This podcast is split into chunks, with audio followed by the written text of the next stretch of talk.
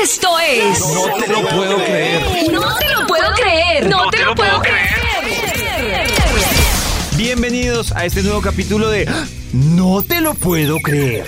Quiero contarles que hoy vamos a ver cómo la tecnología puede afectar nuestra vida personal con robos, problemas en cuentas bancarias, espionaje de celulares, redes sociales, la seguridad privada y algo muy importante para muchos, la seguridad de los niños ahora con las nuevas tecnologías, teniendo acceso a internet, al celular, al WhatsApp. Además, esa seguridad, ¿qué se puede hacer? ¿Cómo sabemos que nos están espiando? ¿Cómo sabemos que nos pueden también estar robando? Por eso, en este episodio de No te lo puedo creer, hoy vamos a hablar de hackers y seguridad en comunicación.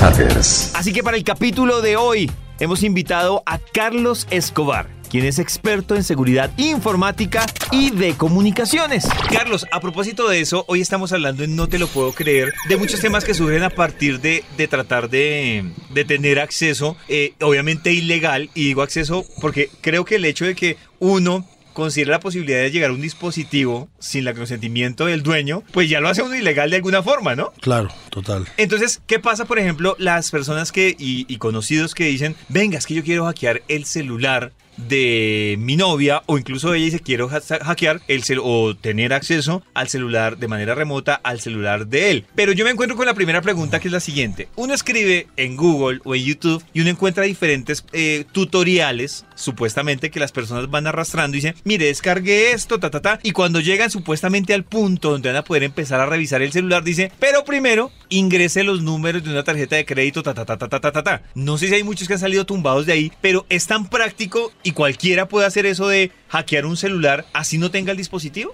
Eh, sí, pero primero me gustaría contarte desde lo básico, pues cómo funciona el tema de, de acceder a otra comunicación sin tener acceso al dispositivo. Sí, de una. Eh, hoy, pues los- la mayoría de los celulares se llaman celulares inteligentes.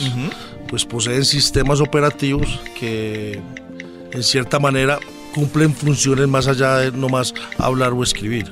O sea que por lo general muchos subutilizamos porque los tenemos es para eso, ¿no? Total, y total. Eh, entonces, por eso hay, eh, pues en los sistemas más conocidos que son Android y iOS, hay unos como el Google Play, o el, donde uno descarga las aplicaciones. El App Store y eso. El App Store lo que hace eso es que autoriza nomás a fabricantes de aplicaciones autorizadas a meter aplicaciones ahí. Entonces, ese tipo de tutoriales que te llevan a hacer eso es saltándose las tiendas. Entonces, hay, hay, hay varias maneras de revisar las comunicaciones de otra persona. Hay maneras a nivel de gobierno, a nivel de pareja, a nivel del hacker bandido que quiere robar información de bancos, información hoy en día, por ejemplo el Bitcoin es muy vulnerable a que te roben la billetera a través de, una puerta trasera. Entonces, ¿cómo funcionan los, los sistemas inteligentes? Tienes un operador, que el operador es el que le da la señal al dispositivo.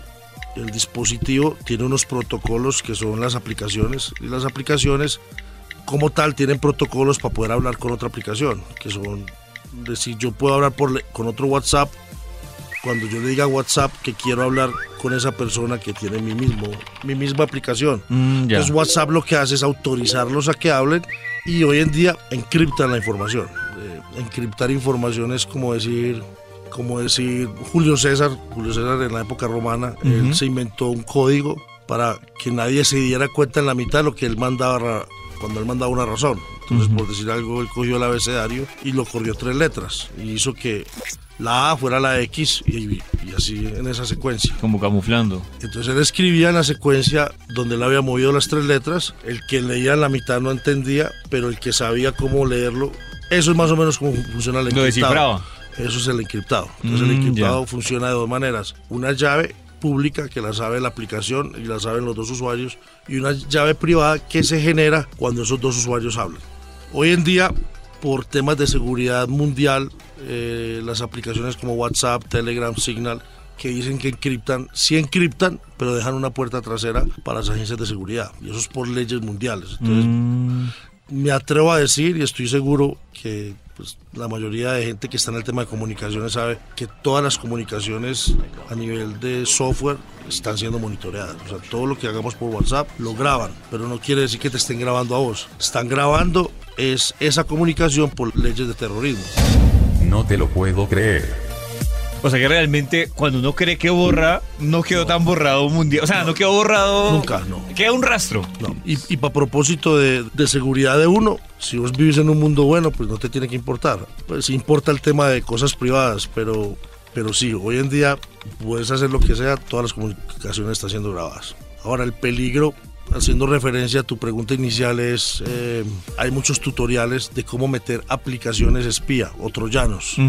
Eh, y por lo general, esta gente que inventa ese troyano lo que hace es robarte a vos, no, no está robando al que vos crees que es el objetivo. Ay, que uno cree que- Sí, entonces lo que hacen es, eh, para robar las cuentas, por ejemplo, crean páginas máscara que se parecen mucho a la original.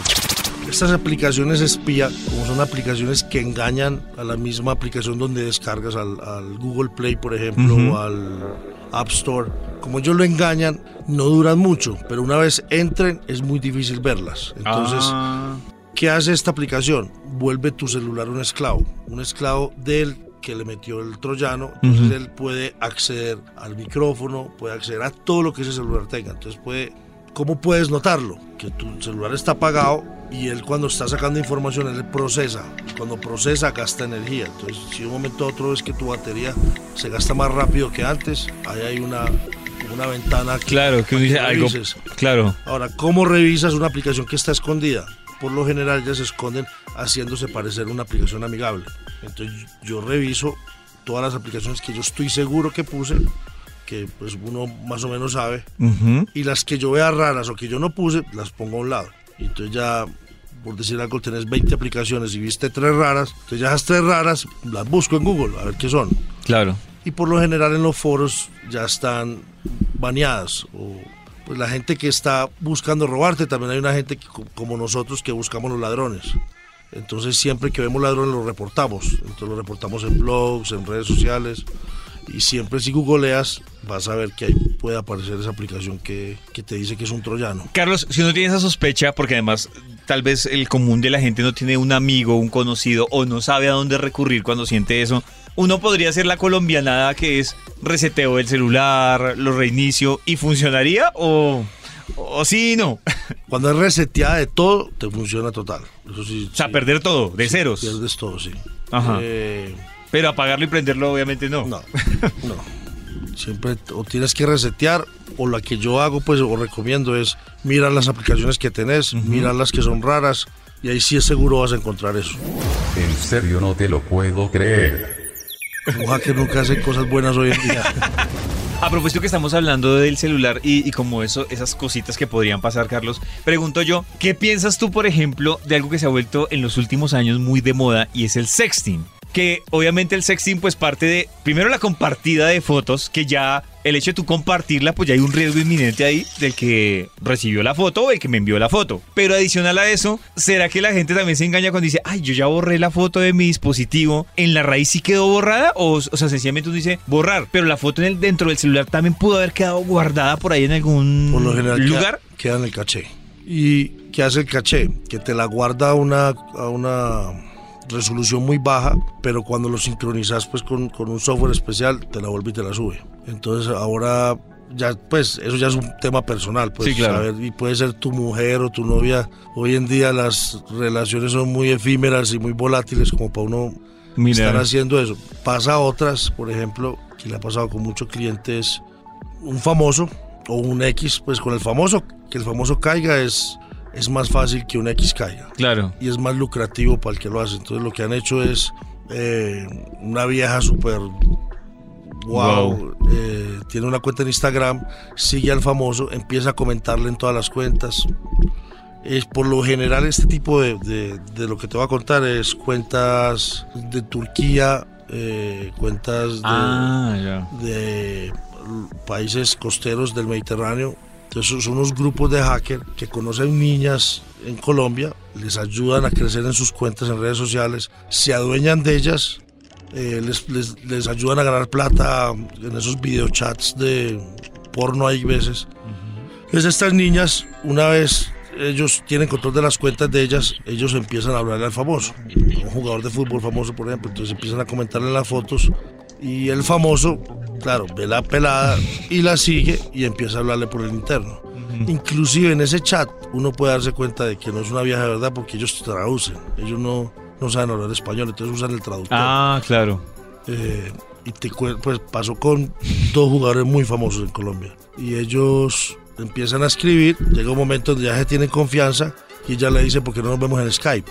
Y él le dice, no, pues él dice, oh sí, pero él nunca se va a mostrar. Ella le sale en Skype, porque ella de verdad sí es una niña de verdad Mm. que está trabajando para ellos. Para el- claro. Les muestra lo que tiene que mostrarle eh, dos o tres veces y llega la tercera vez y le dice, bueno, muéstrame tú algo.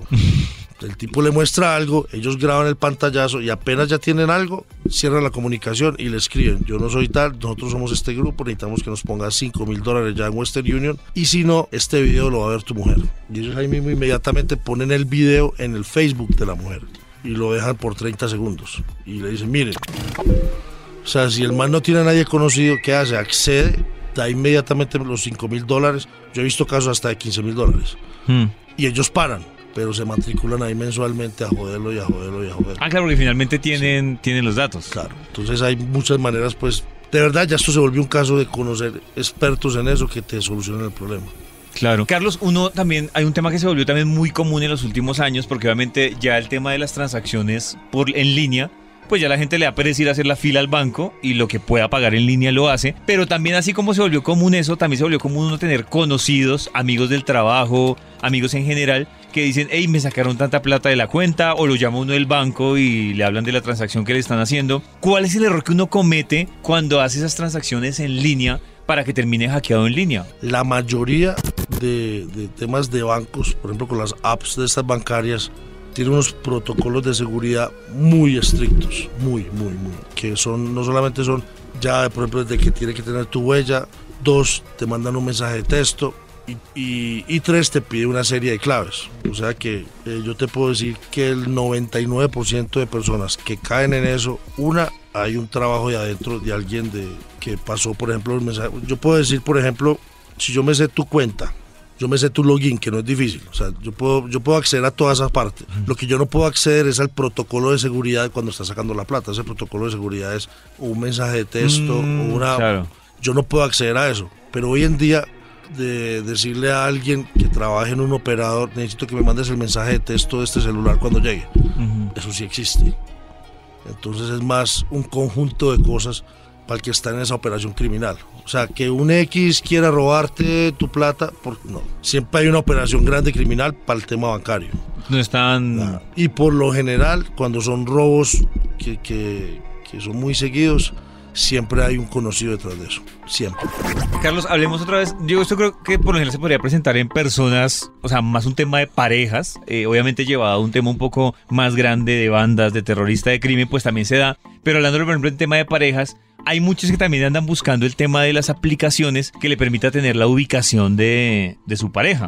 ¿Esto también se hace a, a partir de una, de aplicación o uno debe tener acceso o deben tener acceso al celular de uno para que sepan uno dónde anda, dónde se mueve? Hoy en día hay aplicaciones que no necesitas ser científico para meterla remotamente y acceder a todo. Inclusive abrirle la cámara sin que se dé cuenta, escuchar por el micrófono y la ubicación es lo de menos. Inclusive ni siquiera tiene que tener GPS el celular.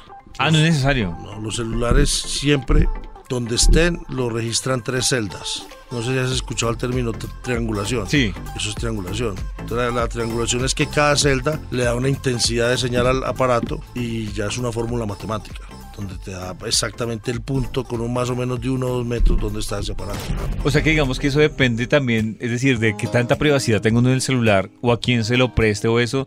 Pero también me preocupa que tú dices que ya el tema puede ser súper remoto. Yo con solo saber tu número, no necesito ni tocar tu celular. Puedo seguirte dónde estás y es más, puedo saber seis meses atrás dónde estuviste, sin tocar tu celular, nomás sabiendo tu teléfono. En el caso de los computadores, eh, de los portátiles, el tema podría funcionar igual en términos de cámara, de, de Total, meterse al computador. total, ¿La dinámica total. vendría siendo la misma? Nosotros hace 10 años hicimos una aplicación que se llamaba Alerta Laptop, que era hardware software. O sea, el problema con el software es, tú pusiste el ejemplo ahorita, que tú reseteas.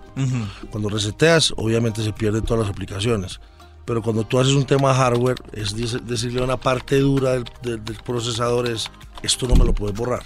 Y, y por mucho que resetes, eso siempre va a estar ahí. Entonces esta aplicación era, por si te roban el laptop, el comando de ese pedacito era decir, eh, cuando te prenda, mande la IP donde se conectan y empiece a tomar fotos del que está y mándenos todo el keylogger, o sea, todo lo que está escribiendo. Y así sirvió mucho, o sea, para fines de la persona que quería cuidar su laptop sirvió mucho, pero también para fines del marido que quería espiar a la mujer, o la mujer el marido, o el papá los hijos. Entonces se volvió peor lo que pueden hacer para el mal que mejor que nos tocó desistir de, de comercializar esa aplicación. Ah, claro, se volvió dura. Pero en Colombia, por ejemplo, en, en Venezuela, que uno cree que están mal, vendimos mucho, porque en Venezuela no, no manejan el mundo malvado que manejamos acá. No, no. No, pues se habla de política, sí, Sí, pero, sí, pero a nivel de- de, personas, de no, personas. no piensan como... O sea, aquí yo, yo he trabajado en muchos países, muchos. Ujú. He estado en Estados Unidos, en Arabia, Inglaterra, Israel, España, eh, Argentina, México, Venezuela, Panamá. Y el país más perverso, más creativo para usar unas cosas que son para bien, somos los colombianos. O sea, vos coges, por ejemplo, esa aplicación para laptop donde te puede ayudar. O sea, es para mucho y el, y el colombiano piensa, ¿cómo hago para espiar? ¿Cómo hago para robar? ¿Cómo hago para lo peor? Carlos, digamos que en esa experiencia que tú tienes en diferentes eh, países en los que has estado, ¿tú me podrías decir, por ejemplo, cuáles podrían ser los dos o tres países más celosos? Es decir, que usan las aplicaciones porque tengo que eh, espiar a mi esposa, a mi novia, a mi novio. ¿Cuáles podrían ser los tres países que tú dices, estos países tienen un problema de celos? Y si son mujeres más o hombres o es proporcional. Arabia Saudita es, es o sea, enfermizo. ¿En serio? Sí, Arabia Saudita, Tailandia y de mujeres enfermas en Filipinas. Nosotros tenemos un portal que se llama, no digo el nombre pues por Sí, claro. temas comerciales, pero ese portal donde más vendemos este tipo de aplicaciones es en Asia. ¿En Asia? Sí. Yo juraba que en Latinoamérica eran No, no, celosos y no. telenoveleros y todo el cuento. aquí son celosos violentos. Allá son celosos. no sé. ¿Y, y aquí en Colombia tú sientes que el tema va más de ese interés por ese tipo de aplicaciones de mujeres o de hombres? En Colombia específicamente. Ve, al principio, cuando yo entré en este mundo, era un 90% hombres. Hoy en día es un 80% mujeres, 20%. O sea, las mujeres son enfermas. Enfermas. Y, y más, y más allá aún, son más enfermas por mirar la de otra vieja. No necesariamente. ah, no necesariamente la de él. No, no. Las mujeres quieren la, la, la amiga que se ve más bonita que ellos o la que creen. O sea, O sea, más por chisme. y más creativas, más maldadosas. Eh, Carlos, hablando de eso, es, es más, es decir, no estoy cotizando, pero digo para uno calcular cuánto podría gastar una persona buscando que alguien le haga ese tipo de trabajo o, o ese tipo de, de espionaje para calcular cuánto está dispuesto una persona a invertirle a eso, cuál es el promedio. Un tema serio, serio, pues un tema serio, no que, que funcione de verdad. Sí, sí. O sea, que, que ella diga, no sé, vamos a ponerle el peor de los escenarios, que está esta mujer dice, mire, es que yo estoy seguro que mi esposo me está poniendo los cachos, ta, ta, ta, ta, ta, ta, y van a un tema serio, no a que las tumben, porque yo creo que eso también termina siendo un negocio finalmente como el de, no sé, como el del brujo, que No termina... estoy de acuerdo, estoy de acuerdo. Yo personalmente, si hiciera eso, tumbaría a todo el mundo que quiera joder a alguien. ¿Sí me entiendes? Claro. Porque pues, no, no estoy de acuerdo con eso. No estoy de Sí. acuerdo porque finalmente las consecuencias de eso se miden la maldad de la persona. Entonces termina no siendo un vehículo de pronto para que maten a una señora o para que pase algo así, Claro. así de grave. Y así son las mentes de Colombia. Claro, envenenados. Pero si quieres algo serio, serio, serio, pues serio es de que, mira, ve, mírate vos hablando con la vieja, mira las fotos. Sí. De 5 millones a... ¿Es una inversión grande? Sí, yo, yo- ahí depende el marrano. Claro. y pongámoslo al contrario. Si yo digo, no porque esté haciendo nada malo, es decir, no estoy haciendo nada malo o ella no está haciendo nada malo, pero esta persona dice, yo quiero es protegerme de que el día de mañana me pase, que eso sí me parece que no, no tiene, es decir, de hecho es evitar la maldad, ¿no? De que me hackeen el celular, el computador, de pronto como que yo diga, venga, ¿hay alguna forma de que periódicamente yo le pague a usted para que revise que no Sí. me estén chuzando, que no me estén haciendo nada en mi celular, en mis cuentas, más allá de que uno sea famoso, tenga mucha plata, pero también por seguridad? Eh, ¿Cuánto sería como lo que uno podría Eso es lo que nosotros hacemos en la empresa. Es, eh, vendemos eh, Seguridad. seguridad software, monitoreo y asesoría. Entonces puede, por ejemplo, Para una persona natural. una persona Mm, natural que quiera, a ver, esto no, el tema de cuidar la seguridad, si son chats, si son conversaciones, no funciona sino en par. Ah, O sea, yo no puedo decirle tu, tu celular de, De todo el mundo. de seguridad y voy a hablar con vos. Ahora, lo que salga de aquí va a estar seguro, pero si vos estás recibiendo mi comunicación, pues yo puedo grabarla ya. Mm, claro. Entonces, nosotros vendemos, por ejemplo, software en- encriptado punto a punto. Mm, O sea, que tiene que ser mínimo dos. O sea, tiene que ser muy específico uno con quién tiene sospechas. Pero no es solo sospechas. Hoy en día, vos con este tema de las comunicaciones digitales, nosotros, por ejemplo, en la empresa, desarrollamos un software que con solo 30 frases que te agarremos, 30 nomás. O sea, que yo ya grabo aquí, vos estás hablando aquí. Sí. Yo con las 30 frases emulo tu voz y, y hago el diálogo que yo quiera. Y ahora, armar chats es mucho más fácil. Claro. O sea, pues que, que, que- que no solamente te proteges porque no quieres temas de infidelidad, sino depende del grado de cosas que vos manejes. Ujú. Inclusive en el trabajo un rival puede inventarse, mire, se está tratando de robarle a la empresa. Claro. Y el problema es usted salirse de eso. Es muy fácil construirlo, muy difícil salirse. Claro. Carlos, eh, ahí, como para acabar con algunos mitos, yo he escuchado personas que dicen, es que es más seguro eh, el chat de WhatsApp. Hay otros que dicen, no, yo prefiero manejar la conversación que sea privado o lo que sea en el chat privado de, de Twitter, como mensaje directo o en el de Facebook. Realmente uno podría, o usted podría aventurarse a decir qué chat podría ser más seguro. Si el de- o ninguno. O todos Ninguno. por igual. Ningún chat público es seguro. Uno, porque ellos tienen que tener una puerta trasera para el gobierno. Ujú. Dos, porque son vulnerables en los chats de grupos y en- con un chat de grupos si logro entrar, puedo entrar a los otros chats. Todas encriptan. eh, encriptan al nivel de que también hay interceptaciones que hacen con máquinas, que yo intercepto los datos que está generando ese celular, pero no puedo leerlos. Entonces hay, hay WhatsApp, Signal, Telegram son seguros. Pero la aplicación más segura o sea, eh, tiene que ser una que te permita hablar celular a celular sin nadie en la mitad. Mm. Porque el problema cuando tienes a alguien en la mitad, siempre hay una puerta trasera.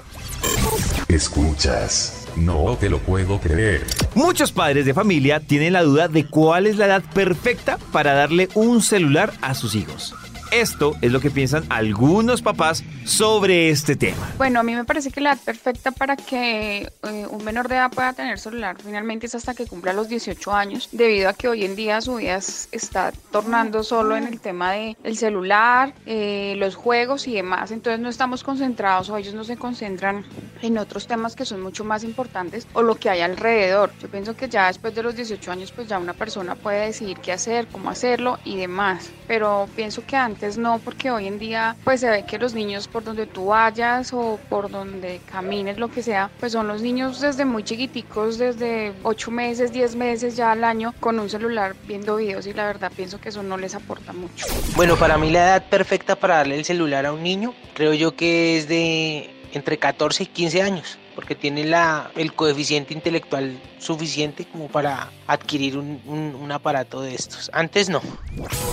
Si tú tienes hijos, ¿a qué edad recomiendas darle un celular a, a un niño? Hoy en día, Sí. si viene la necesidad, pues por, Sí, porque no sé, te la pasas trabajando y el niño en el colegio y el niño sale solo del colegio a la casa. por, en la es- ru- por experiencia. Sí. Eh, yo tengo una, la, la hija menor mío tiene nueve años. Yo le di un celular a ella a los tres para juegos, porque ellos ya se acostumbraron a ver los juegos, el YouTube ahí. Claro. Más no le di un celular para yo comunicarme con ella. Nada. Hoy en día tiene nueve y no me lo pide. O sea, hasta el momento ya tiene nueve años y no tiene un celular para comunicarse Pero contigo. casi todos los compañeros de ella lo tienen y lo pide. Y yo no se lo doy no por miedo a algo, sino porque no quiero que se distraiga en esos temas. ¿cierto? Sí. Ahora, cuando empiece a salir, yo es cuando recomiendo darle un celular a un hijo. y, y- y eso sí, que nosotros, por ejemplo, tenemos aplicaciones que te monitorean palabras claves. Por ejemplo, si están hablando de sexo, drogas, porque tampoco porque uno sea el papá quiere ver todo lo que los hijos escriban. Entonces, si nos manda una alerta, una vez haya una- un comportamiento diferente, manda una alerta diciendo, está hablando de esto, y ya depende pues el papá o el grado de civilización que tengan los padres para abordar el tema y, y que no se convierta en un, pro- un problema. Pero hoy en día vos no puedes negarle a un hijo eso. Hoy en día es una necesidad social para ellos que cada vez disminuye pues la edad que quieren estar chateando con sus amigos. Y dos, es una necesidad porque en este mundo que tenemos es mejor yo monitorearlo que no monitorearlo. Claro. Inclusive puedes saber dónde está, puedes saber con quién está. Pero ese monitoreo típico que hacen los papás de, bueno, yo le el celular, pero yo me sé la clave o el celular no tiene clave y semanalmente yo se lo estoy revisando. No. Si es útil o No sirve para nada. no. nada, o sea, Un monitoreo total. Se perdió, no contestó, está tarde, pues saber dónde está, poder abrir el micrófono. Hoy, hoy- hoy vivo en un mundo muy peligroso como para... Claro, yo, mi pregunta va a eso, por ejemplo, que tú, que tienes una empresa experta en seguridad, muchos padres dicen, venga, yo le quiero dar celular a mi hija o a mi hijo, pero en este mundo, para mí no es suficiente decirle semanalmente, déjeme ver el celular, donde seguramente borró conversaciones, borró archivos. Entonces, esos padres sí podrían considerar la posibilidad de, Claro. de eso, porque es que, claro, lo que dices tú, aquí hay un riesgo inminente y es lo que vemos infortunadamente ahora de, de violaciones, de niños secuestrados, de chantajes por, por fotos que enviaron. Entonces como que muchos papás dicen, sí, quiero darle tecnología a mi hijo, pero me preocupa qué pasa después de que sale de la casa y cuando ya empieza a compartir información o a intercambiar información con otras- con otras personas. Claro, nosotros tenemos software que, que- que el celular sigue siendo el mismo. Eso sí, eh, y es más un tema ético, se ponen no que tengan acceso a todos los chats, sino chats que tengan comportamientos diferentes. También tenemos, podemos chequear las, los- todas las líneas que, que están agregadas con las que han hablado y con unos filtros nos dice automáticamente qué tipo de perfil son.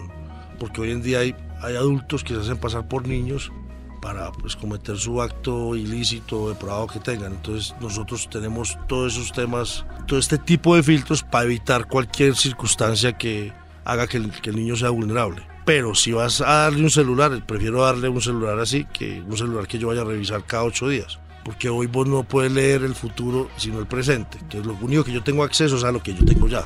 Hasta la fecha. Tú no sabes si salió del colegio y, y le dio por irse para otro lado, lo convencieron y qué. Ya no tengo celular. También me meto en mi computador, veo dónde está, puedo saber con quién habló la última vez por si lo han apagado. Entonces ya tengo más herramientas para Claro. buscarlo. Carlos, hay algo que también pasa y es que yo lo llamo, perdón la palabra, pero es un pajazo mental, que muchos dicen, no, yo el computador de la casa lo tengo con limitaciones de acceso a ciertas páginas y eso, pero yo siento que fácilmente el, es decir, el niño o el joven que quiere buscar otras cosas, pues no usa el computador de la casa. Es probable que vaya y busque otro computador y encuentre más información de pronto en, en el correo y eso. También hay como una forma de, de poner restricciones o de poner alertas eh, en términos no dispositivos del celular, sino en los computadores. O sea, que diga, venga, a este chino le están mandando estas fotos, o está recibiendo esto, o está accediendo mucho a esas páginas. Para los papás y para tranquilidad también hay formas de manejar esos temas de seguridad en los computadores. en los laptops Sí. o computadores O- es mucho sea. más fácil, mucho más. Y eso de restringir, hoy en día esos chinos llegan al colegio y el otro chino le dice, "Ah, métase una rector y una rector no puede hacer nada. Una rector es una red que está cambiando de IP constantemente y, y nunca vas a poder saber qué hacen en esa rector. Entonces yo no restringiría nada, más bien monitorear, monitoreo todo y, y ya pues abordo el tema desde- desde ahí. Eso que dices tú es más importante. Más que restringir, es monitorear, ¿no? Claro, monitorear. Y, yo, y aquí hablan que chuzar, que interceptar, pues es un término que, que aquí se volvió muy común, porque aquí me parece, por ejemplo, en Colombia absurdo que un político diga me están chuzando. O sea, o sea que, no. Por ejemplo, a mí me dicen que, que si yo pensara, pues no me importa, porque yo no hago nada malo. Entonces el político, pues, si usted lo elegí, ¿por qué yo tiene que decir que chuzando? Es que usted es algo raro. Claro, que es el mismo principio al que recurrimos de la pareja. Si yo no estoy haciendo nada malo, pues no, no hay lío. Sí, pero por el tema de parejas pues, hay cosas muy creativas. Sí, claro. Uno saluda a, las- a todas las amigas, hola mi amor. Claro, o el diablito. Sí, pero, pero me, me- me refiero es al tema del que está cometiendo un ilícito, pues de verdad sí le tiene que tener miedo a esto, pero si tu hijo quiere un celular, ahí es donde yo vuelvo y digo, o, o tu pareja, ellos saben hasta qué grado ir, ¿sí me entienden? Y, y yo creo que ya depende más de principios y otros valores que, Que espionaje. Sí. Pues ya, ya, ya entran otras cosas por Claro. aparte de eso. Carlos, no sé si podemos, digamos que en términos generales, recomendaciones, que es que creo que terminamos tocando el tema más importante, que es el de los hijos eh, o el de los niños. No sé si hay una recomendación general para el niño. No sé, por ejemplo, tengo un- no tengo hijos, pero tengo una, una sobrina eh, que yo le regalé una tablet, pero yo a veces la veo que incluso ella, o sea, le miro la tablet y digo, ¿en qué momento entró a, este, a esta app? ¿En qué momento pudo descargarla? Porque uno antes lo veía como un tema que, que solo lo podía... Y uno ve una niña de 4 o 5 años que descarga el juego, descarga el video y uno dice...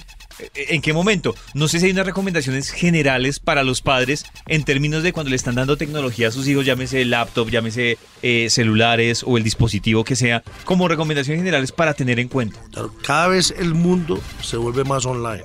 El offline ya está perdiendo valor. Los depredadores que se llevan a una esquina a esperar que la niña saliera al colegio para echarle mano, pues ya las, lo hacen online y no tienen que ser expertos. Hoy en día, como me mostraste, tutoriales, hay muchas herramientas que hacen más fácil la vida de un criminal online para esconderse, para acechar, para, para todo este tipo de cosas. Entonces, yo recomiendo hoy en día, eh, sí, pues ya también depende pues de que todo cuesta. Sí, claro. Pero hay, hay unos mínimos, nosotros pues, regalamos aplicaciones, las regalamos eh, para que haya un grado de seguridad. Entonces, si, si uno va a darle acceso a estos teléfonos inteligentes, a- donde, donde son muy serviciales para estudiar, para socializar, para mil cosas, también son muy fáciles para convertir a, a tu hijo o tu familiar en una víctima.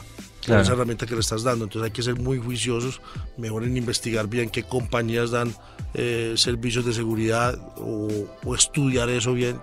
Hay mucho, mucho lugar donde prevenir muchas cosas. Tú como experto en seguridad, quiero que me acabes también un poco una recomendación que dan por lo general, que dicen que a veces termina siendo peligroso uno compartir mucha información o muchas fotos en redes sociales como Facebook. No sé si realmente es un mito, si funciona así que, no sé, uno tiene como la prima que toda reunión monta todo en Facebook, todo paseo monta todo en Facebook, o sea, como que es una alimentación constante en redes sociales de qué estoy haciendo, para dónde voy y con quién estoy. Si realmente eso también representa un riesgo, Mucho riesgo, mucho. ¿por qué? Porque vos estás exponiendo toda tu vida y el que es criminal y creativo es muy fácil hoy unir cosas y, y- y ¿Cómo conectar información? conectar información, extorsionarte con esa información. Uno se conecta una vez hoy en día, una sola vez y ya, ya sabes dónde vas a estar el resto de tu vida.